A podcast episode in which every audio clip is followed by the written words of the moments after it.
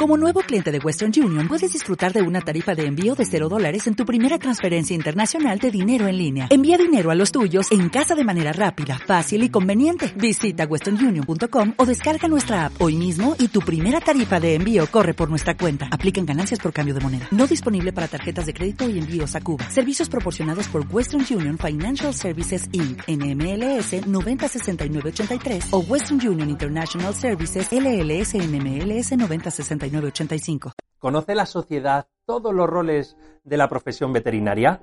Y que además muchos veterinarios trabajan en el sector de la industria farmacéutica. ¿Qué es hacer One Health? Pues todo esto y más hoy con Juan Carlos Castillejo. ¿Te unes a con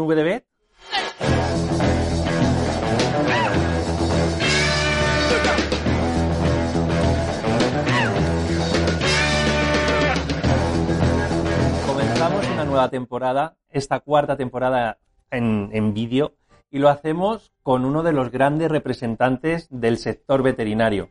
Más de 30 años de experiencia en veterindustria, de los cuales 15 entre presidente y, vicepresidente, y además como director general de los principales laboratorios del sector. Además, biólogo y veterinario. Bienvenido, Juan Carlos Castillejo. ¿Qué tal?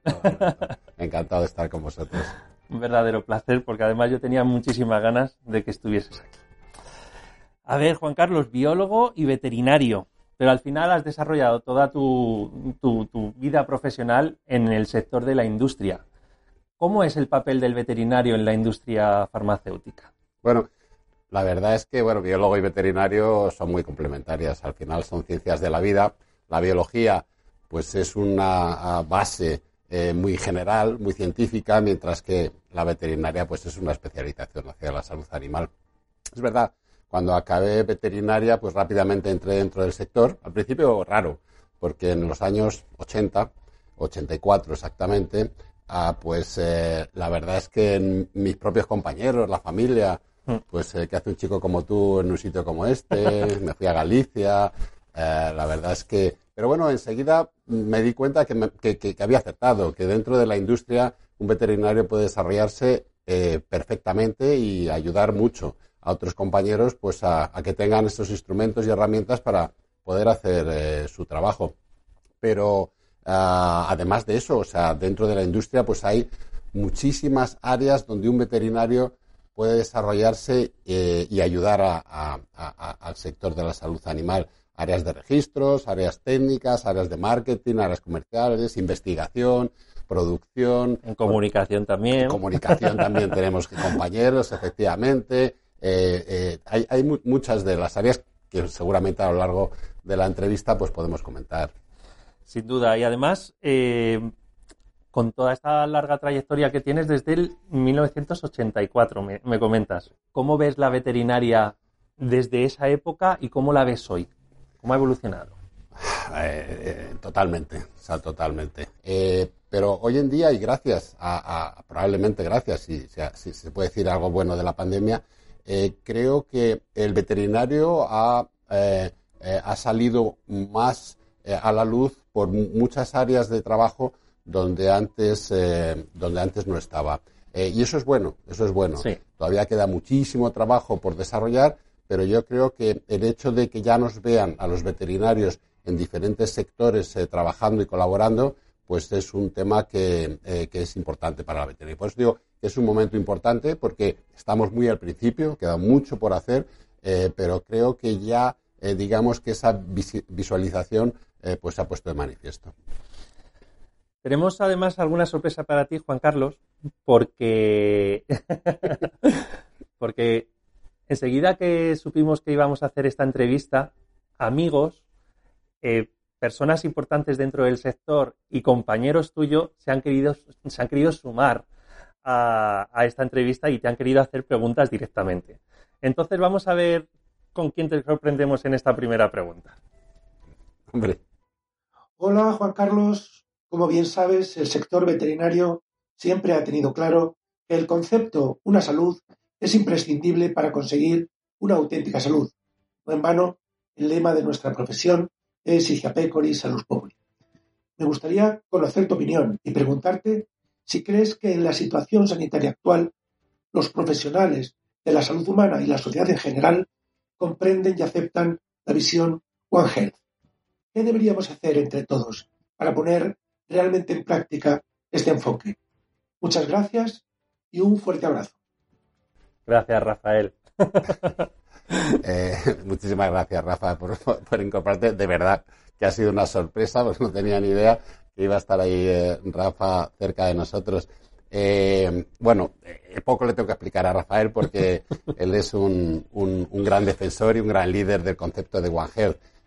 quizá mm, el, que MSD sea un laboratorio que tiene una veterinaria, sí es verdad que me da una visión mucho mejor de cómo se entiende desde la parte de humana yo diría que nosotros desde, desde que hacemos la carrera somos conscientes de nuestro rol en lo que es la salud pública y lo tenemos muy claro. Trabajamos eh, para eh, curar animales, para sanar animales, para prevenir enfermedades, pero que muchas de ellas, ya nos acordamos de 65% de las infecciones zoonósticas, eh, pueden trasladarse a las personas. Por lo tanto, tanto de lo que es zoonosis, tanto de lo que es seguridad alimentaria, somos conscientes perfectamente de nuestra labor que tenemos. Eh, eh, digamos que desde el punto de vista médico eh, ha habido más separación con esa visión, pero es cierto también que en los últimos años, y es, mm, o sea, mm, básicamente desde que empezó el tema de las resistencias antimicrobianas, los médicos y todos los que trabajan dentro de la salud pública se han dado cuenta de esta conexión tan importante, que o trabajamos juntos o da igual, las bacterias les va a dar igual que seamos médicos, que seamos eh, veterinarios o que seamos biólogos. Se pone de manifiesto todo, todos los profesionales, por ejemplo, en la nueva plataforma One Health que se ha creado en España. Correcto. Aquí estamos todos. Se han incorporado muchísima gente y más que se van a incorporar y más que se tienen que incorporar, eh, porque eh, el tema de One Health es muy transversal y coge muchísimas de las áreas de la vida pero incluido las tecnológicas en las que nos pueden ayudar muchísimo eh, nosotros, eh, como tú sabes, pues estamos trabajando también mucho en lo que es el manejo de datos, la interpretación de resultados, comportamientos, eh, que tiene que ver mucho con la etología, etcétera, etcétera. Por lo tanto, sí, yo creo, contestando a Rafa en corto, es que se han incorporado quizás algo más tarde a ese concepto, pero que, van cogiendo van cogiendo carrerilla, carrerilla velocidad, efectivamente. Pues a ver quién será la, la persona que, nos va a hacer la siguiente pregunta. Hombre, don José Manuel. Hola, Juan Carlos, amigo. Hoy estáis pasando un buen día, espero, y me gustaría hacerte una pregunta, a ver qué tal la ves tú. Y son los retos, los retos de nuestra profesión. ¿Cuáles crees que son ahora mismo los retos más importantes que tenemos? ¿Y cómo ves el futuro de esos retos? Muchas gracias, amigo. Que pases un feliz día. Chao. Muchas, muchas gracias, José Manuel. un buen amigo, aparte de un enorme, enorme, enorme, enorme, profesional. Eh, bueno, los retos son muchos. Yo creo que van un poco relacionados con lo que he comentado, en el que eh, los veterinarios, bueno, ahora mismo, como sabéis, hay una enorme competencia, hay muchos veterinarios dentro del sector, y yo creo que el futuro y los grandes retos que tenemos pasan, eh, primero porque, y esto tiene mucho que ver con la formación, eh, de que la base que adquiera un veterinario es una base amplia, pero más adaptada a las necesidades de la sociedad. Hmm. Eh, ahí tenemos que hacer un esfuerzo porque la sociedad ha cambiado tanto que los mm, procesos de formación tienen que también eh, variar. Por lo tanto, una base sólida en conceptos actuales, pero al mismo tiempo una especialización. A mí me decían, profesor que tuve en, en ecología, en, biológicas, que tenemos que ser modelo chincheta, mm. una base sólida que no se mueva, pero en algo está. Ni podemos ser una moneda, que estamos planos, pero no salimos por ningún lado, ni un alfiler que nos caemos en cuanto nos tocan un poquitín por el lado. Pues ese es un poco el modelo. Yo creo que tenemos que especializarnos y para especializarnos pues tenemos que pensar no solo en las prácticas clínicas, etcétera, que también, eh, y ahí digamos que los eh, médicos eh, pues lo han hecho francamente bien, o farmacéuticos que tienen esa especialidad, sino también especializados en áreas que ahora no estamos especializados o que somos eh, pocos en esas, eh, en esas áreas. Y estoy hablando de áreas, ya de investigación, que somos una de las potencias europeas y mundiales en el área de investigación de salud animal, también aplicada a la salud humana, pero en conceptos como epidemiología, zoonosis, eh, conceptos como eh, bienestar animal, un área, un área, clave en el que el veterinario tiene mucho que decir. Es el que más que decir tiene y lo estamos viendo día a día, áreas de sostenibilidad, también como los veterinarios de explotación, que dentro de poco pues se van a, a, legislar de una manera eh, eh, digamos, más eh, en profundidad del, rol que tiene que hacer el veterinario dentro de las explotaciones. Entonces, hay, áreas, hay muchas áreas que podemos trabajar especializándonos en áreas seguridad alimentaria, otra de las áreas que, es, que son fundamentales. Por lo tanto, yo creo, José Manuel, y contestando a tu pregunta, que el gran reto es, sin duda, la especialización de, los veterinarios en, áreas en las que todavía no estamos y lógicamente pues manteniendo las áreas que actualmente pues eh, la sociedad nos reconoce. Y Juan Carlos, dentro de esas especializaciones que comentas, creo que también es importante que planteemos las nuevas tecnologías y cómo vamos a utilizar esas nuevas tecnologías para dar un paso más en la salud de, todos, ¿no? Te iba a decir animal, pero es verdad que cuidando de la de los animales nos cuidamos todos y también lo hacemos de forma más sostenible. Las herramientas que pone hoy en día la tecnología a disposición de veterinarios, ganaderos, eh, es tremenda. Eh, estamos pues viendo la punta del iceberg,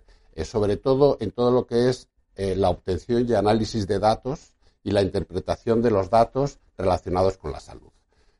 Podemos observar ya comportamientos. el profesor Sánchez Vizcaíno también trabaja en un proyecto, el de observación por vídeo. Nosotros también trabajamos dentro de nuestro laboratorio y con la adquisición de laboratorios de tecnología o empresas de tecnología que hemos eh, hecho en los últimos años en el análisis ah, de datos obtenidos a través de esa observación con sistemas electrónicos que detectan movimientos, comportamientos, si un animal se rasca, si se tumba, si come más, come menos. Todo eso tiene que servir para que el veterinario tenga muchísima información. Estamos ahora en ecografías de sonido eh, para comparar eh, con otros modelos de sonido para que nos den eh, a mí eso me parece alucinante, lo del Shazam este, que igual que quieres escuchar la música y pones en la app de Shazam, ya hemos empezado, que lo hagamos con, pruebas ya, efectivamente. si pones un fonendo y escuchas un sonido, pues ese sonido puedes compararlo con uno, unos cientos de miles que hay en la nube para que te digan eh, sobre qué... hay neumonía, ¿no? O bronquitis. Neumonía, o bronquitis en este área, en la, en apical. O, eh, Alucinante. es una, pero es uno más hay otros muchos eh, instrumentos que nos detectan si un animal tiene problemas de rumen o en pequeños animales si se rasca mucho, si duerme poco, si bebe mucho. su comportamiento. y eso al día de hoy es una información vital que el veterinario tiene eh, que saber utilizar para tomar decisiones en el ámbito de la clínica, pero también en el, ámbito de la sostenibilidad de las granjas, donde tenemos un, papel importante que hacer, importantísimo eh, dentro de ese futuro que comentaba el profesor Sánchez Vizcaíno, que seamos capaces, y él lo hace muy bien, de incorporar la tecnología eh, dentro de nuestros instrumentos de trabajo, además, lógicamente, de mm, las vacunas, los medicamentos, porque además la tecnología nos va a permitir predecir, que es un concepto que es fundamental. Incluso antes de prevenir o de curar. Un paso más allá, Claro, ya no prevenimos, sino predecimos. Claro, claro, es como el, tiempo. Si somos capaces de predecir una tormenta, perdón, tomaremos medidas y, y poder, mm, con estos instrumentos, pequeños campos de, eh, cambios de comportamiento nos van a indicar eh, que va a pasar algo. Y ahí es donde hay que tomar medidas. ¿Con eso qué hacemos? Lógicamente, aparte de mejorar el bienestar de los animales, eh, que los animales no enfermen, reducir el uso de antibióticos. Si somos capaces de predecir algo y somos capaces de tomar medidas, pues seremos capaces de... Y con eso habrá menos resistencias y con eso protegeremos a la salud pública también. La verdad es que se abre un gran abanico de, posibilidades y, lo único que tenemos es que lo tenemos en nuestras manos para moldear ese futuro un poco hacia donde debemos ir. Así que tenemos muchísimas oportunidades por delante. Ya más que sí. Mm. Vamos a la siguiente pregunta y a ver quién nos sorprende. Santiago. Santiago. Hola Juan Carlos. Quería hacerte una pregunta. Desde tu dilatada experiencia tanto en el sector, en la industria de sanidad y nutrición animal como en industria, quería saber cuáles son los hitos o el hito que consideras más importante para la industria del cual tú te sientes más satisfecho en toda esta trayectoria. Gracias. La verdad es que son muchos años. Gracias, Santiago. La verdad es que son muchos años. Son ya casi 40 años dentro de la industria. Eh, eh, ha habido muchos acontecimientos que la verdad me hacen sentir muy orgulloso de, trabajar donde, donde trabajo dentro de la, de la industria.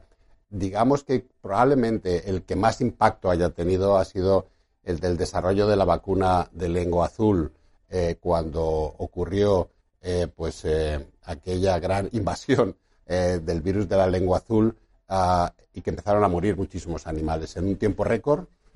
Eh, que ahora me he acordado cuando, cuando hablábamos del, eh, del COVID o cuando ha sido el COVID, eh, que colaborando con la Administración, en aquel momento con el Ministerio de Agricultura, fuimos capaces de reaccionar tres laboratorios que estábamos con, con, con, fabricación aquí en España en aquel momento, con laboratorios Ford Dodge en mi caso, fuimos capaces de, de actuar muy rápidamente, colaboramos entre las tres empresas colaboramos con, con, el Ministerio, con la Dirección General de, de, Sanidad Animal y fuimos capaces en un tiempo récord de poner en el mercado una vacuna eh, muy eficaz, eh, que, que, luego además ha sido utilizada en todo el mundo.